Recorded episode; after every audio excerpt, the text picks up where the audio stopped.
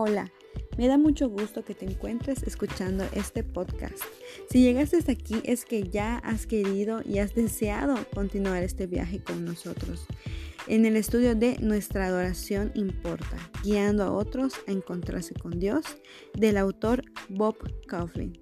Como habíamos hablado anteriormente, el autor había planteado en el libro sus cuestionamientos y sus preguntas acerca del por qué estaba adorando a Dios, por qué estaba dirigiendo la alabanza. Entonces, en estos momentos vamos a continuar con este estudio. Comencemos.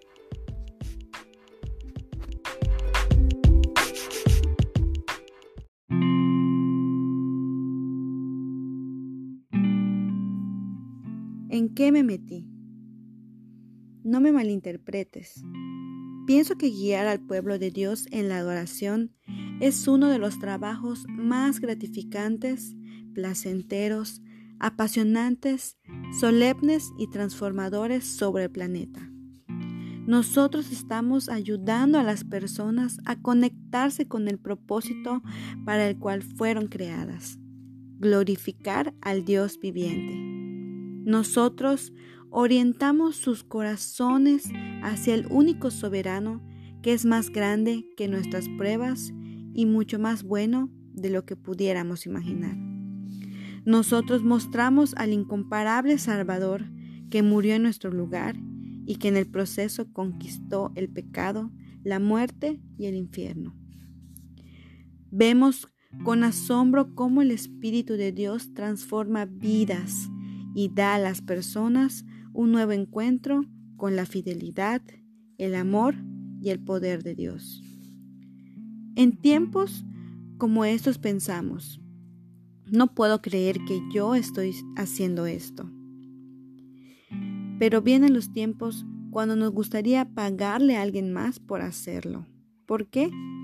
Porque el vocalista principal está enfermo, el bajista está de viaje, y el tecladista se quedó dormido. Nadie llamó para encontrar quién lo sustituyera. Un grupo pequeño pero influyente en la iglesia le ha dicho al pastor que no le gustan las canciones que has estado ensayando. Después de dos años, en tu nueva iglesia todavía no encontraste un baterista que pueda mantener un ritmo constante. Tu mejor cantante te acaba de informar que no vendrá al próximo ensayo de esta semana a menos que le toque el solo.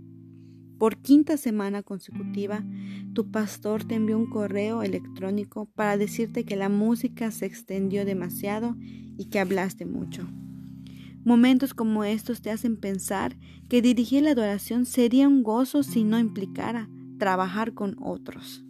Además, a menudo luchamos con nuestros propios corazones.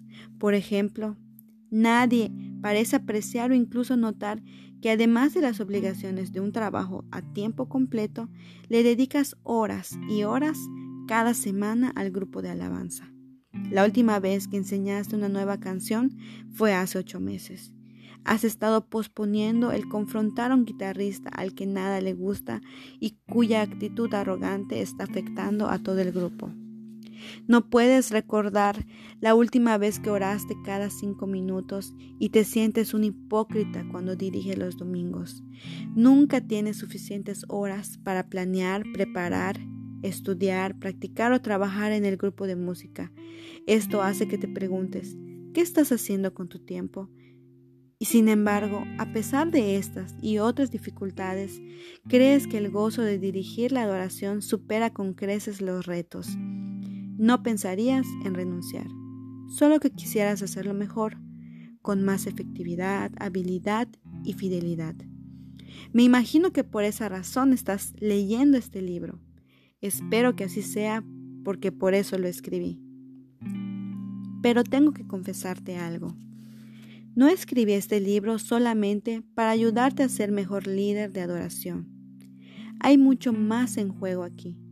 Después de 30 años de dirigir la adoración, me he dado cuenta que la adoración no solamente representa una oportunidad para usar mi talento musical. Es más que una experiencia emocional intensa o una forma de ganarse la vida. Es mucho más de lo que hacemos los domingos por la mañana. La adoración es acerca de lo que nosotros amamos, aquello por lo que vivimos. Es acerca de quienes somos delante de Dios. Este libro está lleno de ideas prácticas para dirigir la adoración, pero no empezaremos por ahí. Estos capítulos iniciales hablan sobre la manera en que pensamos y vivimos. Yo quiero desafiarte, animarte e inspirarte a que vivas toda tu vida para la gloria y la alabanza de Jesucristo. Es la única clase de vida que tiene sentido. Pero primero, un poco de historia.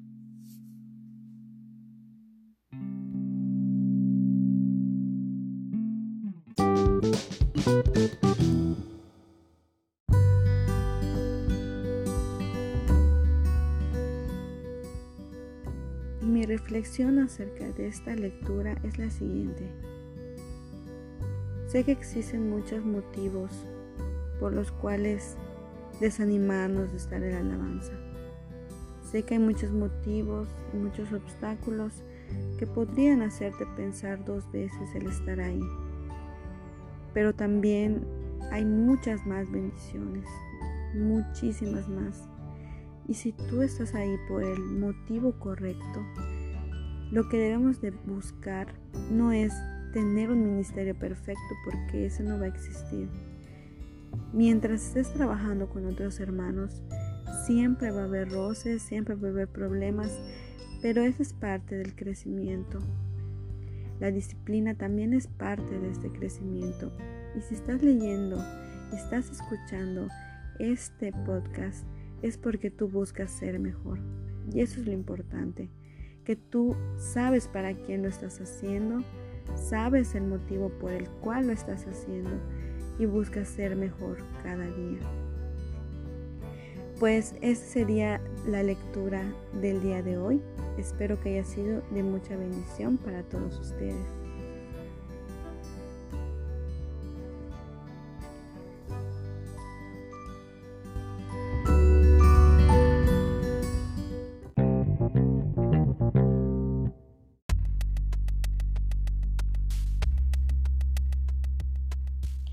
Bueno, pues esto ha sido todo por el día de hoy. Espero que ustedes saquen sus propias reflexiones. Si tienen algún papel o lápiz pueden escribirlas y así pueden ir ustedes viendo cómo va mejorando la manera en la que ustedes van reflexionando y van haciendo un tiempo dedicado para el Señor. Igualmente les invito a que se apoyen en la palabra de Dios que está en la Biblia y que ustedes puedan igual en el grupo de WhatsApp dedicado a este estudio comentar cuál ha sido la reflexión acerca de la lectura del día de hoy.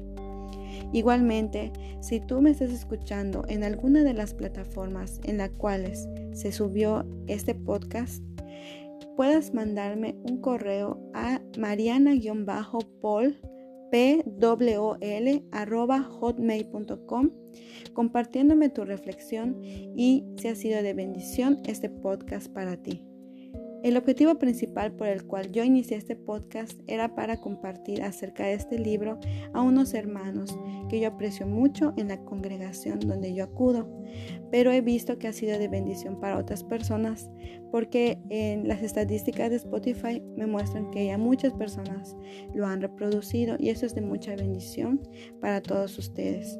Y me gustaría saber también cuáles son sus opiniones al respecto. Espero que sea de mucha bendición ese libro como lo ha sido para mí. Y pues esto sería todo y continuamos próximamente en este pequeño estudio de el libro Nuestra adoración importa. Bendiciones.